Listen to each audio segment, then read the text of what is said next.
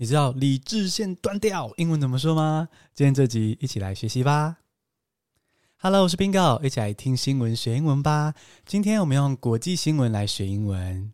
那进入正题之前呢，要先跟大家小小的聊聊天。我知道最近因为疫情降温，所以呢，很多人的生活工作又慢慢的要回到过去的形式，所以有一些转换。可是呢，又因为疫情不是完全的变安全了，所以还是会有诸多的限制。所以整体来说呢，就是呃有动荡不安、生活不断变化的感觉。那如果你觉得焦虑不安、有些不适应的话呢，诶，欢迎你多回来听我的 podcast，听我温暖的声音，然后跟我一起稳定的生活、稳定的学习，变成你生活里面的一个船锚，好让你有个稳定的感觉。那我们现在来进入正题。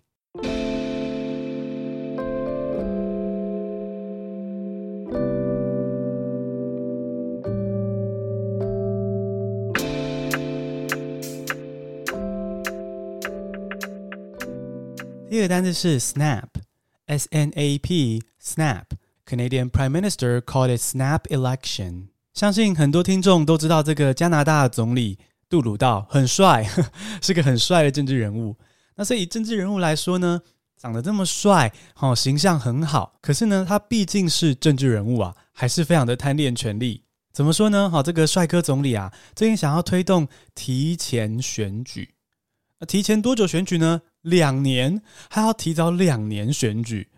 那他的理由呢是说，诶，接下来啊，加拿大要迎接这个疫情后的世界啊。那这时候呢，关键就是呢，加拿大要有个更有力的政府，所以要提前选举。那这个所谓更有力是什么意思呢？哦，现在杜鲁道的政党啊，在国会里面呢，其实是占少数的。哦，所以呢，首相的政党在国会里占少数。那这样状况下，其实执政党要去推政策啊、推立法的时候，确实是会稍微窒碍难行一点点。那杜鲁道当然非常想要摆脱这样的困境啊，于是他就想说：诶，现在加拿大这个疫苗普及率高，疫情控制得不错，趁现在的疫情此刻表现是好的，他想要提早选举，利用这个好表现取得国会的多数席次。那你要说嘛？杜鲁道说的这个借口，说这是接下来是疫情后的世界啊，加拿大的这个政府要更有力啊，立法要更顺遂什么的，这样子的借口好像说得过去。可是我更觉得有嗅到一种野心勃勃的味道哦，就是更像是这个政治人物啊，要趁现在人气正高，疫情正好哦，不能等到疫情恶化的时候，结果才选举啊，那就输定啦。所以我比较闻到的是那种野心勃勃的味道。那目前的状况是啊，加拿大的法律跟体制来说是有一些机制可以让杜鲁道去解散国会，去提前选举。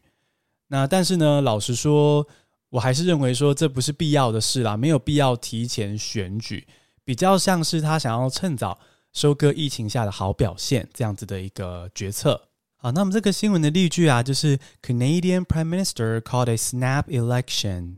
这个 snap。就是仓促完成的，未经深思熟虑规划的。哦，比如说，He made a snap decision，他做了一个仓促的决定。那刚刚这样的用法是 snap 当形容词用，如果 snap 当动词用呢，可以是突然折断，啪一声断掉的感觉。哦，snap，就我觉得 snap 这个字也很有那种啪一声断掉这种撞声词的感觉。snap，哦，啪一声断掉。哦，比如说呢，这个强风啊，把这棵树。折成两半了，啪一声断掉了。A strong wind snapped the tree in two。哦，这个强风把树折半。那讲到这个断掉啊，有个生活中很常讲到的用语就是呢，理智线断掉。好，就是你突然不耐烦了，你被这个情绪，好，被这个对话搞到快要发飙了，理智线断掉。那这时候呢，这个理智线断掉的动词呢，也是用 snap，突然应声断掉这样。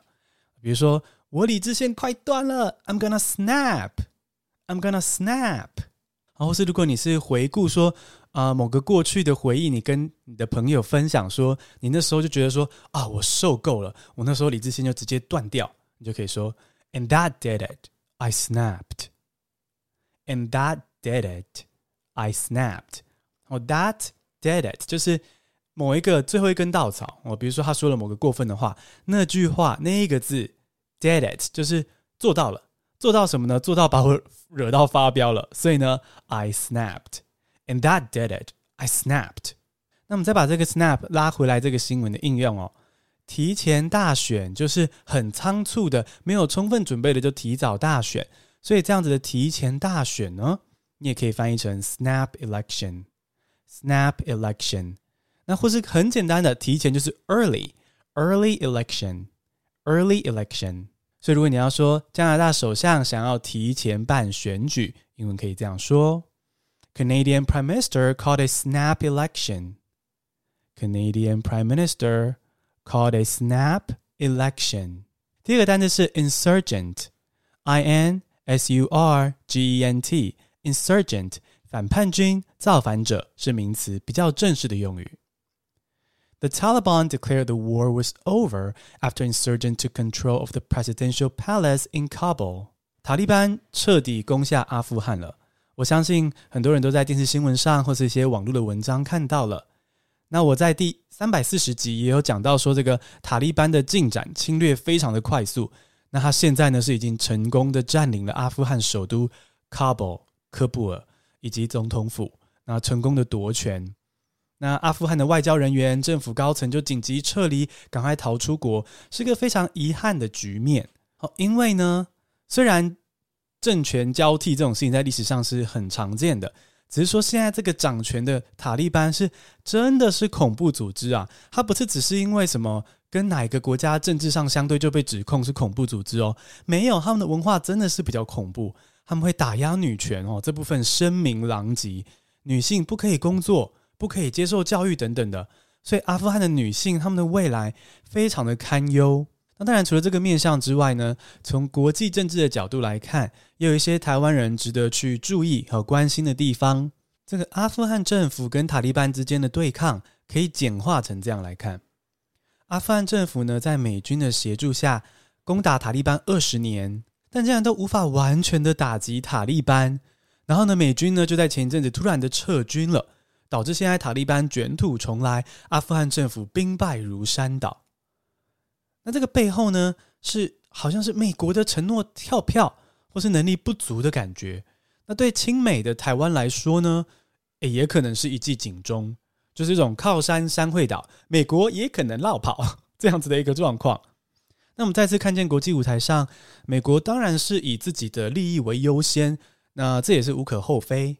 但是呢，虽然这样说，我仍然同意，台湾如果要走民主这条路的话呢，一定要跟美国老大哥走近一点啊？为什么呢？两个原因。第一个，亲美虽然不代表说能够保证什么，好，可是是目前最值得走的一条路嘛。而且什么时候就是，哎，投资理财有赚有赔，就是什么时候呢？会有一条绝对保险的路呢？人生没有这么好预测哦。所以呢，虽然亲美不能够保证什么，但是目前最值得走的一条路还是亲美。那第二就是呢。即使美国在阿富汗的这个 project 失败了，哦，然后他们放弃了，也不代表他们就会不用心在台湾或亚洲事务上啊。直接用我们的这个考试经验来理解一下啊，大家一定都考过试嘛，对不对？哦，就是那个像我个人啊，哦，我的数学不好，所以基本上我是在大考的时候呢，是有点放弃数学的分数，就求个基本分。那当我今天选择放弃数学的时候，不代表我要放弃所有的科目，诶，我放弃了数学，可能是要花更多的时间跟心力在英文，所以我英文学的比较好啊。推眼镜，所以今天放弃数学，有可能是要花更多时间在英文上。你把你的时间资源集中在你更擅长、更重视的事情上。那美国也有可能是觉得说，诶，这个在阿富汗这边的这个 project 确实是。花了他们太多资源，然后他们没有取得胜利，哦，可能是这样子想，所以呢，他们决定抽掉在这边使用的资源，然后投资在现在更重要的事情上，也许就是亚洲事务，也许就是台湾。所以，这整个国际政治的这个走向哦，还可以拉更长的时间观察，不用太快就觉得听信那些唱衰台湾的人啊，说什么啊，美国也不会挺我们到底啊，还不知道啦，不一定。而且，就算不一定，我们也是要走民主，还是要亲近美国啦。那当然，就是强调到不能再强调哦，就是我们还是要继续的提升我们自己的国防实力，然后跟更多强权、更多强国之间的经济连结。然后这样子的情况下呢，呃，世界各国就会觉得台湾如果受到侵略或者受到伤害，他们自己呢钱包会痛，因为跟我们有经济连接哦，有各种的连接，要让其他强国也会痛，他们才会知道要珍惜、要保护台湾哦。这是个国际政治上不变的道理，就是大家都是很现实的。好，那我们看到这个塔利班啊，在阿富汗是当初是反叛军，他们是反叛的政府，造反者。那反叛军造反者是 insurgent，insurgent。那像塔利班这样的武力强大、是武装的反叛军，就可以加上 armed 这个形容词，armed insurgent，armed insurgent。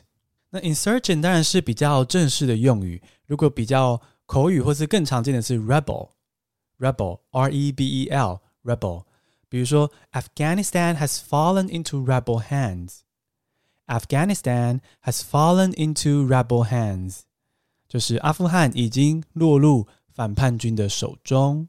好，那我们刚刚是说 insurgent 名词反叛军，insurgent 也可以当形容词，就是反叛的、造反的的意思。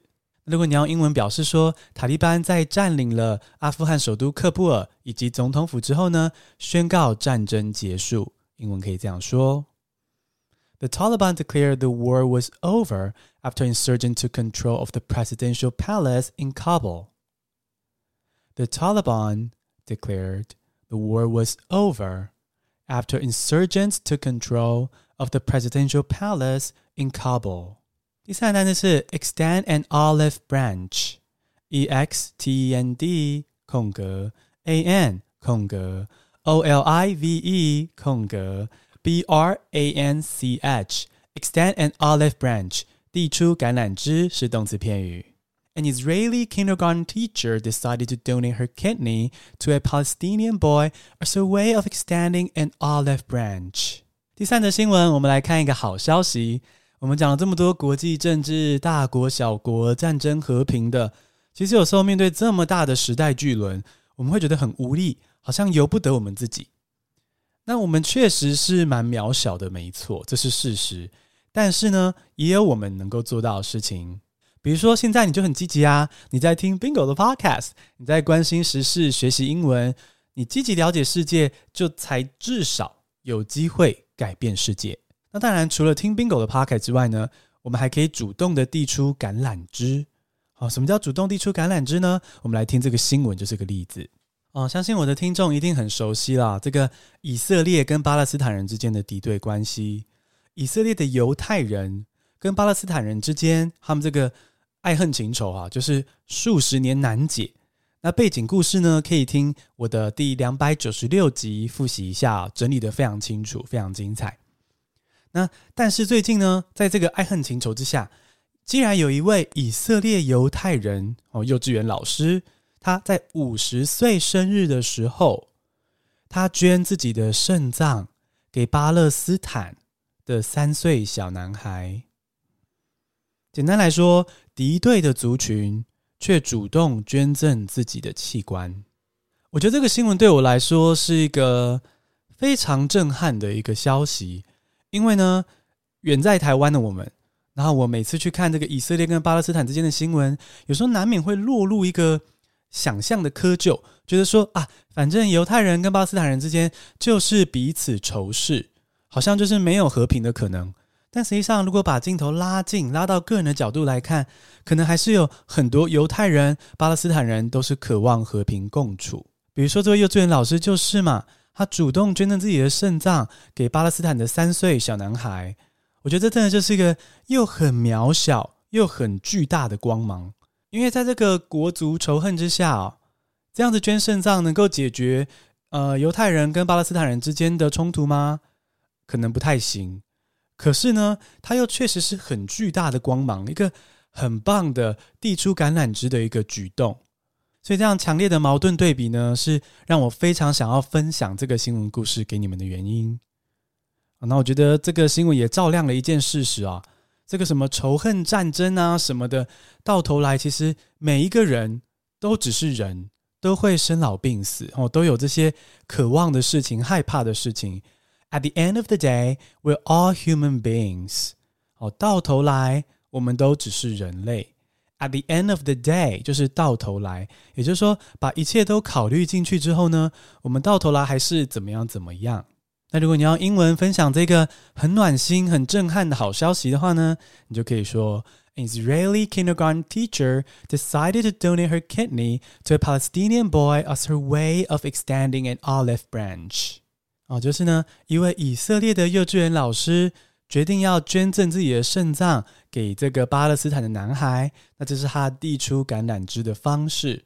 An Israeli kindergarten teacher decided to donate her kidney to a Palestinian boy as her way of extending an olive branch.